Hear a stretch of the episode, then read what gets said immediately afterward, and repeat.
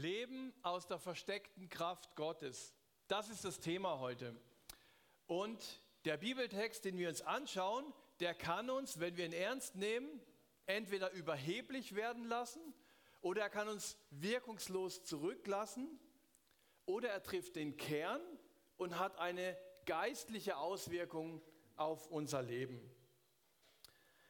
Ich habe einen Freund, der ist Journalist für das Goethe-Institut in Osteuropa und er kennt einige überzeugte Christen. Und wir, wenn wir miteinander sprechen, dann sprechen wir immer sehr offen, nicht durch die Blume. Ich mag das auch, ich mag nicht so durch die Blume sprechen, das verstehe ich oft dann auch falsch. Also ich mag Menschen, die einfach direkt mit mir kommunizieren und ich weiß, was sie meinen und so spreche ich dann auch mit ihnen. Und er sagt zu mir, David, was mich bei euch stört, ihr wirkt für mich so überheblich so als würdet nur ihr die Wahrheit kennen. Und ich wusste nicht, was ich darauf sagen soll. Ich konnte ihm gar nicht widersprechen. Ich konnte diese Spannung nicht auflösen. Jesus Nachfolger haben tatsächlich einen geheimen Zugang zu Gottes Wahrheit, Weisheit und Kraft. Das ist exklusiv.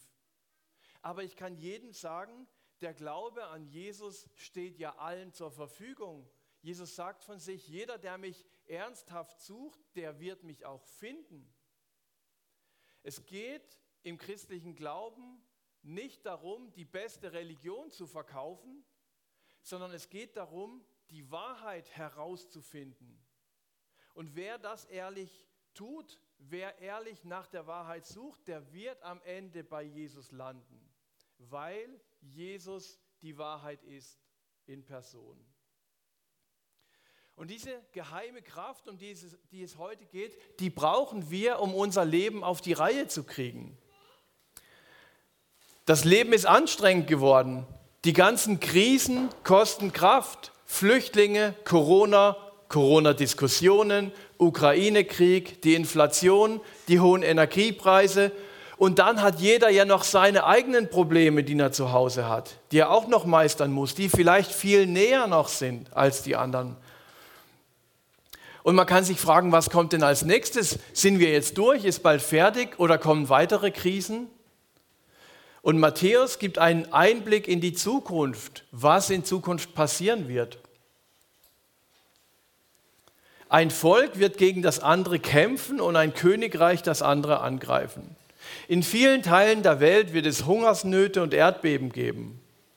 Das alles ist aber erst der Anfang, so wie die ersten Wehen bei einer Geburt. Krisen gab es schon immer und Kriege auch. Was jetzt neu ist, so in dieser letzten Zeit, dass diese gehäuft vorkommen. Wie Wehen. Es gibt Krisen und dann gibt es wieder Zeiten, wo es besser läuft. Dann gibt es wieder Krisen und es gibt wieder Zeiten, wo es besser läuft.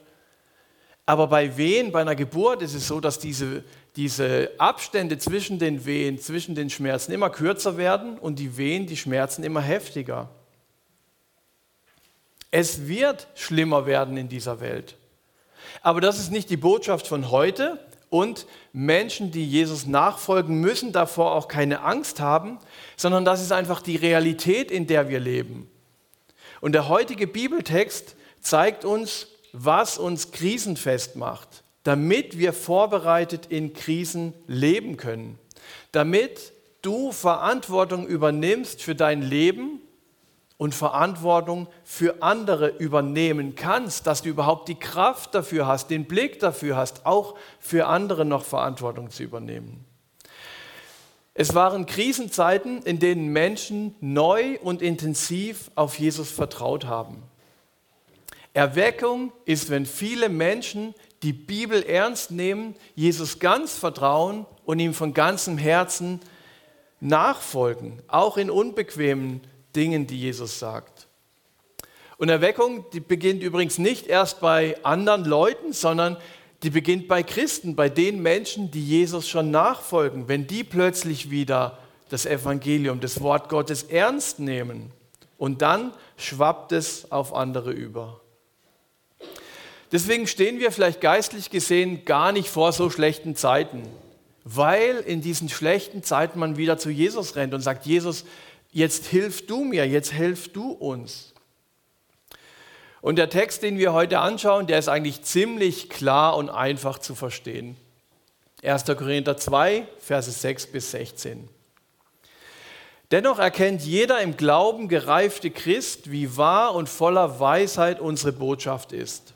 Es ist zwar nicht die Weisheit dieser Welt und auch nicht die ihrer Machthaber, aber die Welt mit all ihrer Macht vergeht ohnehin. Also alles, was wir lernen, das wichtig ist für unser Leben in Schule, Studium, auch Erfahrungswerte oder Selbstreflexion, das ist alles wichtig hier auf der Erde, aber es wird uns irgendwann auch mal nichts mehr bringen.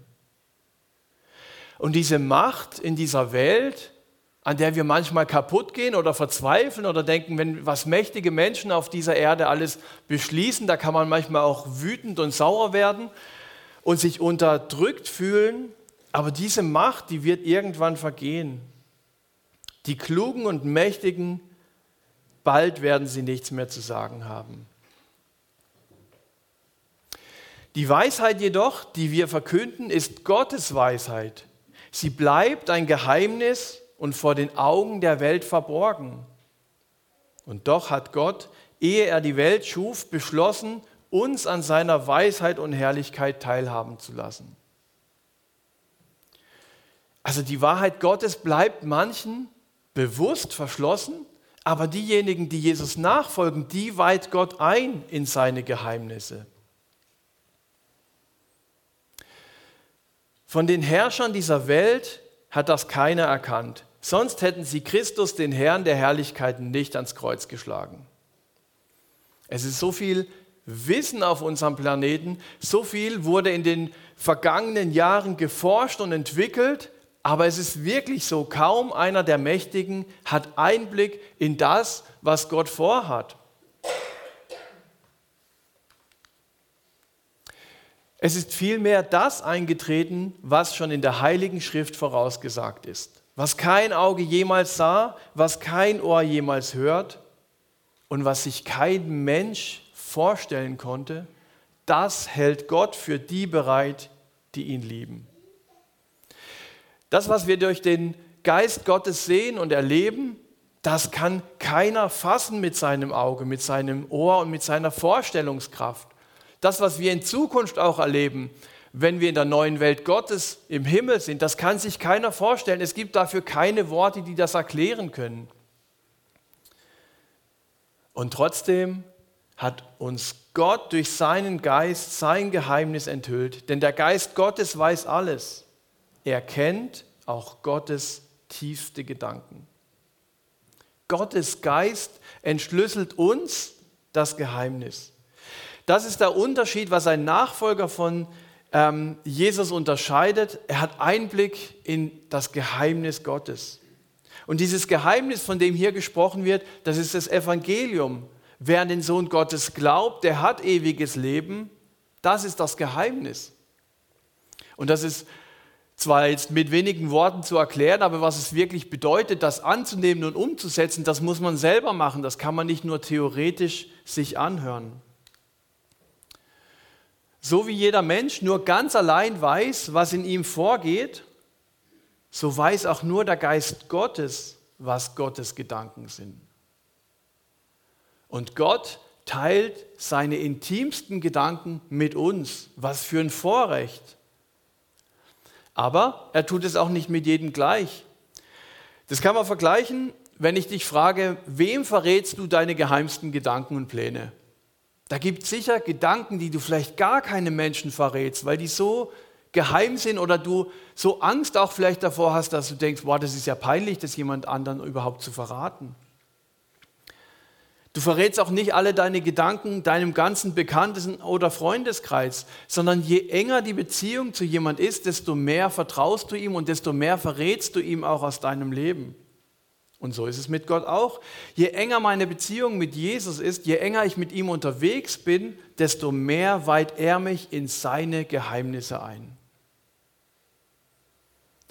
Der Heilige Geist hat das Monopol.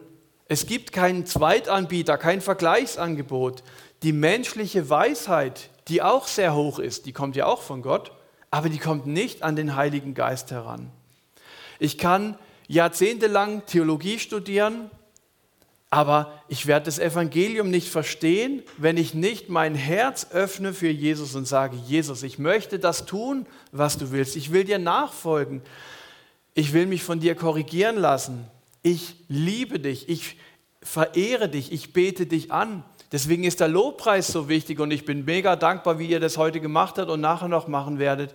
Der Lobpreis, der gemeinsame Lobpreis, Gott anzubeten mit Musik, der ist so wichtig und wertvoll, weil Gott freut sich darüber. Vers 12, wir haben nicht den Geist dieser Welt bekommen, sondern den Geist Gottes. Und deshalb können wir auch erkennen, was Gott uns geschenkt hat. Ein Mensch, der voller Sünde ist, der erkennt seine Sünde oft gar nicht. Der weiß vielleicht, ich habe dies und jenes mal falsch gemacht, aber grundsätzlich bin ich eigentlich ganz okay. Erst wenn der Geist Gottes ihm zeigt, hey, du bist nicht okay vor Gott, weil Gott heilig ist, dann erkennt er seine Sünden, eine Sündenerkenntnis. Und wenn er dann zu Jesus kommt und Jesus vergibt ihm, dann ist er wirklich frei und sauber. Aber jemand, der nicht mit Jesus unterwegs ist, der kann das gar nicht verstehen. Vieles, was in der Bibel steht, ist für Nichtchristen einfach nicht verständlich, nicht logisch, missverständlich, nicht nachvollziehbar. Und da können wir auch ganz entspannt sein, wenn wir das wissen, weil es einfach eine Tatsache ist. Der Heilige Geist muss das entschlüsseln. Wenn wir davon sprechen, kommt das nicht aus menschlicher Klugheit, sondern wird uns vom Geist Gottes gelehrt. Was er uns zeigt, das geben wir mit seinen Worten weiter. Also wir dürfen mit anderen Menschen, wir sollen mit anderen Menschen über den Glauben, über Jesus reden. Wir geben es mit unseren Worten weiter, aber der Heilige Geist wird es entschlüsseln. Der Mensch kann mit seinen natürlichen Fähigkeiten nicht erfassen, was Gottes Geist sagt. Für ihn ist das alles Unsinn, denn Gottes Geheimnisse erschließen sich nur durch Gottes Geist.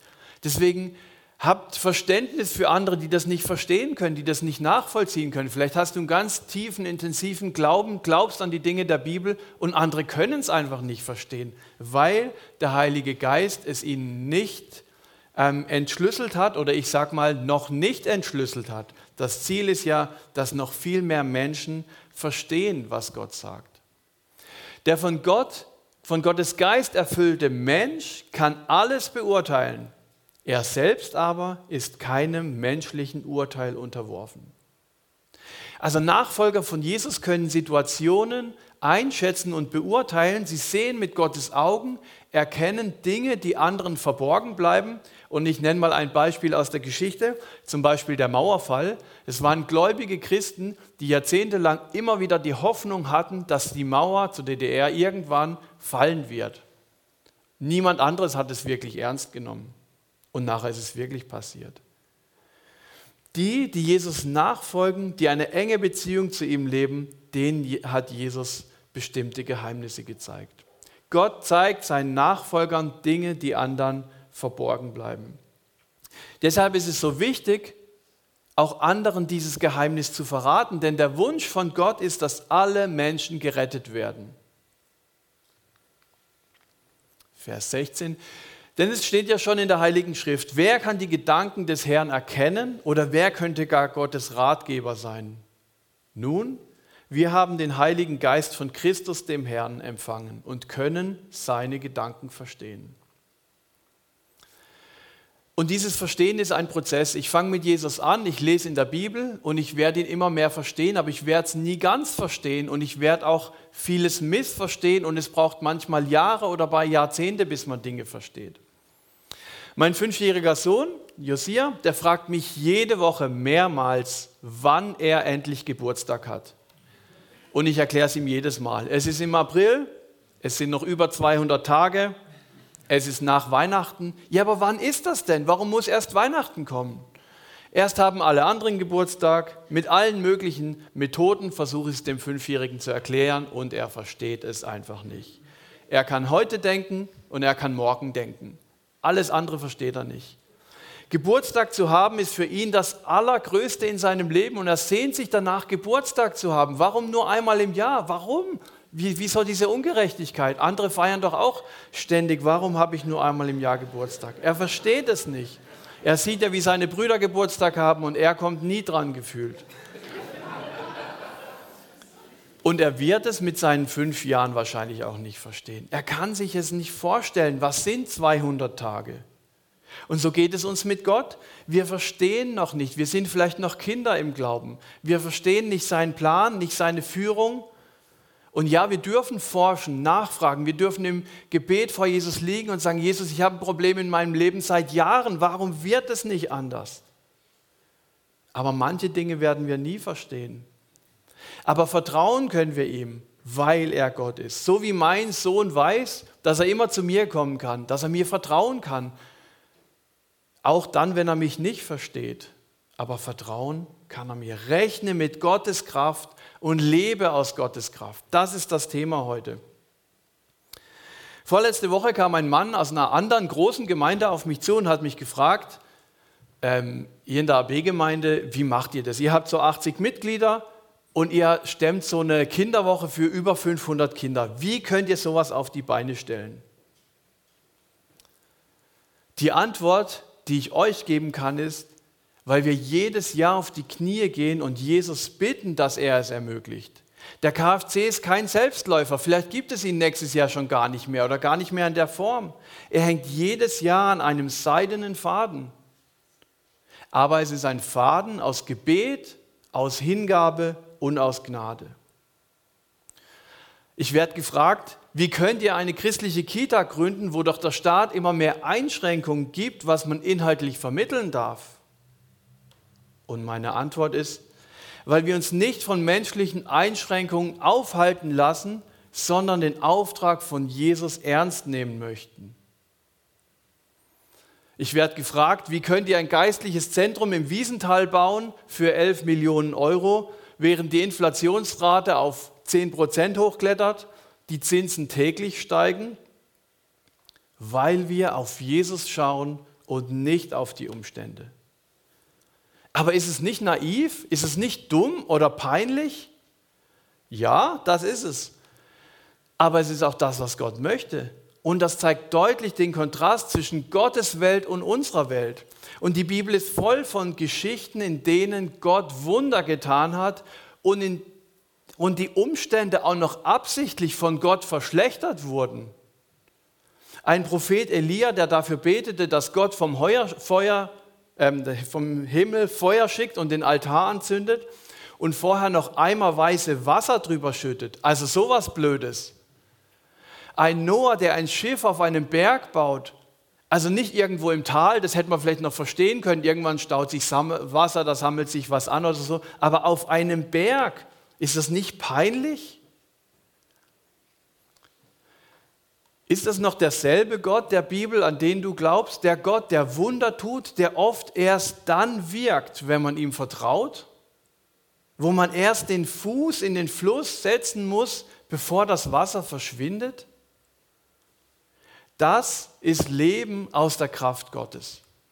Und es waren Menschen, die auf Jesus vertraut haben, die in Krisenzeiten Neues gewagt haben. Und erst dadurch gab es eine Besserung die die Krise beendet hat. Als wir dieses Gebäude hier gebaut haben, als wir das beschlossen haben, das war 2008, das war am Anfang der Wirtschaftskrise, da hat keiner gebaut. Jeder, keiner hat auch Geld mehr ausgegeben. Der Staat hat Geld rausgeschmissen, damit Straßen renoviert werden, weil die Kommunen gesagt haben, wir behalten alles Geld. Alle waren unsicher. Ein Jahr später hat jeder Häuser gekauft und so weiter, weil er dachte, das Geld äh, ist nichts mehr wert. Aber am Anfang der Krise hat keiner mehr Geld ausgegeben. Und wir haben beschlossen, wir machen es. Gut, es hat auch den Grund, es hat vorher gebrannt, also wir mussten auch irgendwas tun. Aber es ist immer ein gutes Zeichen, wenn man in Krisen anfängt, Dinge zu ändern. Und vielleicht fällt es dir schwer zu glauben. Und damit habe ich auch überhaupt kein Problem, weil es ein Prozess ist. Aber ich bin mittlerweile wirklich dankbar, dass wir in dieser Krise bauen dürfen. Weil dadurch zeigt sich, dass Jesus dahinter steht, dass es seine Sache ist. Es wird ohne ihn nicht funktionieren. Ohne Krisen können wir ziemlich viel bewegen, aber wir können viel ohne Jesus bewegen. In so einer Krise können wir nur Dinge mit Jesus bewegen und von ihm wollen wir ja auch abhängig sein. Weil die Gesellschaft zerfällt, brauchen wir eine Kita, in der an Jesus glaubende Erzieherinnen den Kindern Hoffnung vermitteln. Am letzten Wochenende, es war am Montag, äh, war Feiertag, habe ich einen über 80-jährigen Mann getroffen und er hat so gestrahlt, der hat jünger gewirkt als mancher Jugendliche. Er hat selbst viel bewegt in seinem Leben, also nichts gegen Jugendliche, aber es gibt tatsächlich über 80-Jährige, die mehr Leben in sich haben als mancher junge Mensch.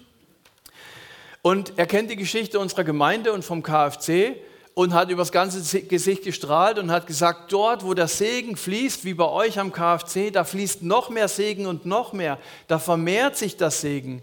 Und es wird fließen und fließen und jedes Jahr werden mehr Kinder von Jesus hören und das wird eine große langfristige Auswirkung haben. Aber, hat er gesagt, dieser Segen fließt, weil davor Widerstände da waren, gegen die gekämpft wurde. Und wir ziehen uns oft zurück, wenn es Schwierigkeiten gibt. Und genau an dieser Stelle stehen wir gerade mit der Kita. Aktuell kommen wir nicht weiter, weil wir seit einem Jahr auf den Kita-Vertrag von der Stadt warten, obwohl der Gemeinderat grünes Licht gegeben hat. Und jetzt könnten wir uns beleidigt zurückziehen. Wir könnten das Grundstück von der Kita mit Gewinn verkaufen und nur das Gemeindezentrum bauen. Das wäre auch eine tolle Sache. Aber das ist nicht unser Ziel. Wir haben jetzt beschlossen als Gemeindeleitung, wir gehen einen anderen Weg. Wir kämpfen. Wir starten ein Projekt, 40 Tage Gebet für die Kita. Wir bringen dieses Problem als Gemeinde vor Jesus. Wir beten 40 Tage dafür, dass wir diesen Kita-Vertrag bekommen und zu Top-Konditionen. Ab 6. November laden wir alle ein, die an Jesus glauben, mit uns zu beten diese 40 Tage, intensiv. Und dann warten wir ab, und dann lassen wir Gott wirken. Wir singen gerne das Lied, es liegt Kraft in dem Warten auf den Herrn. Ein wunderbares Lied. Aber jetzt kostet uns das Warten Geduld und Gebet. Durch das Kämpfen und Durchleiten, durch das Dranbleiben entsteht Segen. Und die Kita wird eine Einrichtung sein, durch die jahrzehntelang Segen fließen kann. Und deshalb darf uns das jetzt auch was kosten. Ähm, als Gemeinde erleben wir gerade viel Segen. Wir sind am Wachsen. Der KFC ist ein Riesenerfolg. Das erste Mal über 500 Kinder. Ständig werden neue Gemeindekinder geboren. Wir platzen aus allen Nähten. Wir besitzen Immobilien.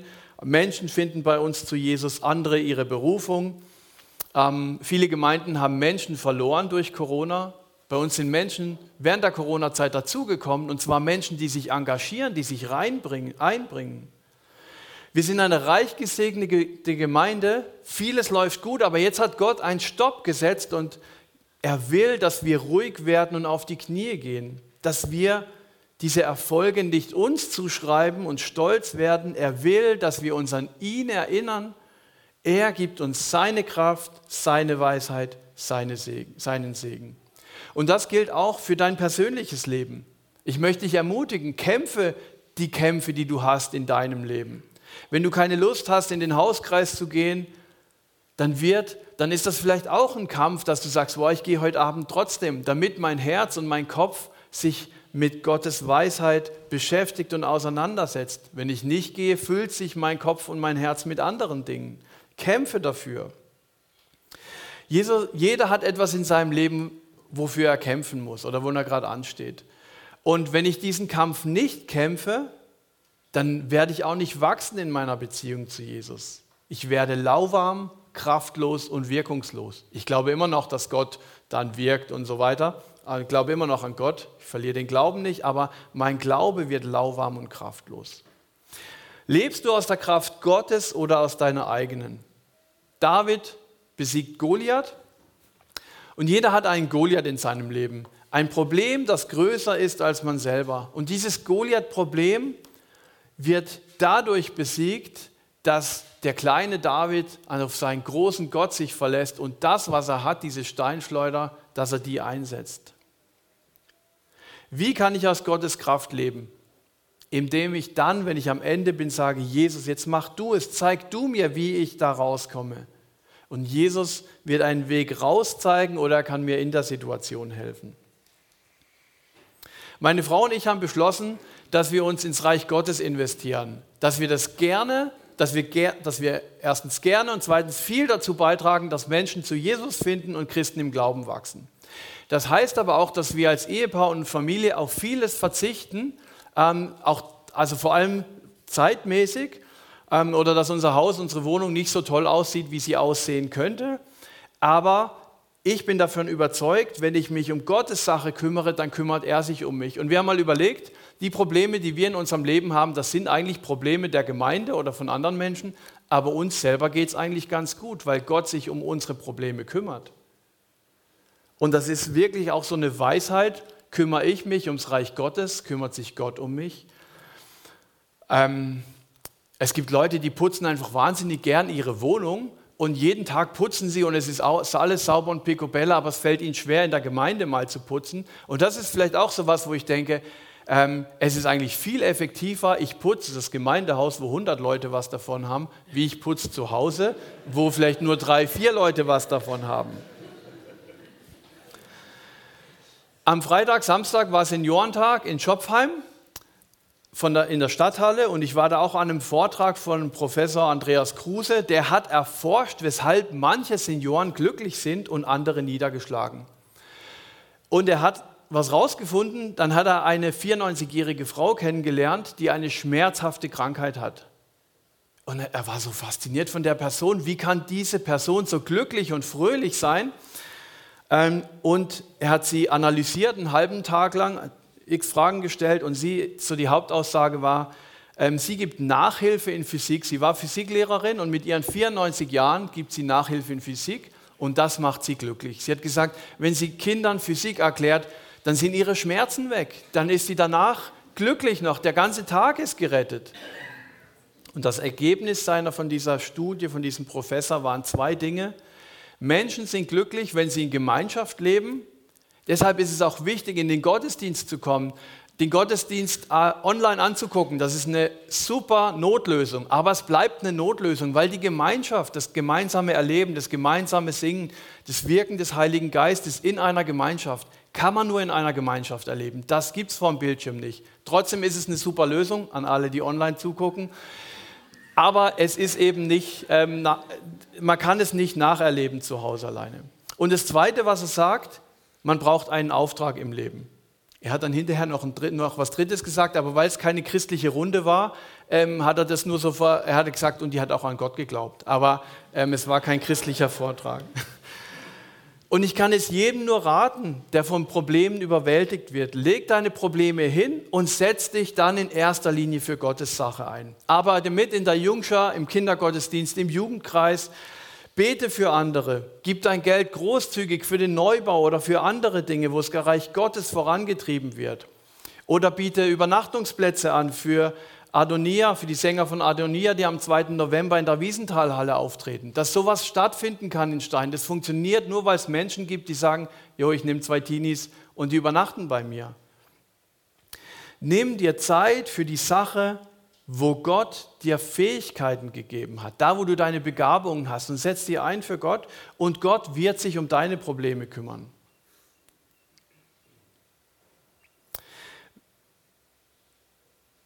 Das ist Leben aus der Kraft Gottes. Und du bist für dein Leben verantwortlich. Du kannst nicht sagen, ja, die Umstände sind schlecht, dies und das, meine Eltern haben mich falsch erzogen, dies hat nicht funktioniert, das war nicht, sondern jeder trägt für sein Leben Verantwortung. Natürlich prägt mich das, was ich erlebt habe, aber verantwortlich bin ich selber. Und ich frage mich manchmal, warum dieses Leben mit Jesus so anstrengend ist. Weshalb gibt es ständig Probleme, die man lösen muss? Und ich nehme euch mal rein in ein paar Probleme, die mich einfach viel Kraft gekostet haben, die letzten Monate. Eine Woche vor dem KFC war klar, dass wir keine der vier Küchen, die dort an der Sporthalle sind, für den KFC nutzen können. Und es ist so frustrierend, da gibt es vier Küchen und keine können oder dürfen wir nutzen. Und wir haben gebetet und gewartet. Und die Lösung war, zwei Tage vor dem KFC um 22 Uhr schreibt mir der Hausmeister, hey David, ihr könnt sie nutzen, es klappt alles und die WCs waren auch dran gehängt. Das ist Leben aus der Kraft Gottes. Die neuen Riesenrutsche, die wir gekauft haben für den KFC, wir haben alles ausgemessen, geplant und alles, dann war es doch ein anderer Hersteller und so weiter. Der Hersteller sagt, das, was ihr da gekauft habt, passt nicht in euren Anhänger, den ihr extra angeschafft habt. Das ist 15 Zentimeter zu wenig. Er hat gesagt, ja, das kriegen wir schon irgendwie hin, das ist ja alles flexibel und so. Dann sagt der Herr Grau, ich würde es Ihnen gern verkaufen und sagen, es geht, aber es funktioniert nicht. Dann haben wir gesagt, okay, jetzt haben wir es schon bestellt, es wird geliefert. Der Mensch hatte keine Spedition, die am dem Tag ausliefern konnte. Dann musste der Chef selber das Teil bringen. Dann habe ich gesagt, bitte, haben Sie noch zehn Minuten Zeit, wir probieren das da reinzukriegen. Und es passt. Wir haben eine Kletterwand gekauft, obwohl wir keinen Lagerplatz hatten. Aber wir, wir, wussten, wir mussten sie jetzt kaufen, weil nur jetzt ist das Angebot da. Wir suchen seit zwei Jahren danach. Zwei Jahre lang gab es auch keine. Wir haben sie einfach gekauft und dann stand sie da draußen im Regen, was nicht gut war. Wir haben gebetet und gewartet. Und während des KFCs ergab sich plötzlich eine Möglichkeit, direkt in der Nähe einen Lagerplatz zu bekommen, der so groß ist wie eine Garage, der trocken ist und uns keinen einzigen Euro Miete kostet. Das ist Leben aus der Kraft Gottes. Ich kann es nicht machen, aber Gott kann es. Weshalb muss ich jedes Problem zu Jesus bringen? Weshalb ist es so gebetsintensiv, mit Jesus Wunder zu erleben? Zu erleben, wie er wirkt, weil er Beziehung mit dir leben will. Und je mehr du Beziehung lebst mit ihm, desto mehr wird er dich auch in seine Geheimnisse einweihen. Am Dienstag haben wir uns als Gemeindeleitung getroffen. Eine Person war da, die für sich beten lassen wollte. Sie war krank und hat gesagt, hey, in der Bibel steht doch, wenn du krank bist, sollst die Ältesten rufen der Gemeinde. Wir haben gesagt, okay, das machen wir. Und es war so ein besonderer Moment, als Gemeindeleitung stehen wir um diese Person, legen ihr die Hände auf und beten für sie. Und wir alle wünschen uns, dass diese Person wieder gesund wird, aber wir alle sind auch machtlos. Und wir stehen machtlos vor dieser Person und vor Jesus und können nur sagen, Jesus, es ist unser Wunsch, aber nur du kannst es machen. Nur du kannst helfen. Das ist Leben aus der versteckten Kraft Gottes. Rechne mit Gottes Kraft bei den Problemen, die du gerade hast und lebe aus Gottes Kraft. Mit den Herausforderungen, in denen du drin steckst. Amen. Ich möchte noch gemeinsam beten. Jesus, wir bitten dich, gib uns den Mut, aus deiner Kraft zu leben. Lass den Heiligen Geist in uns wirken. Zeige uns, was wir tun oder was wir lassen sollen. Und gib uns den Mut und die Kraft, es umzusetzen, damit wir ein Leben leben, das dir die Ehre gibt. Amen.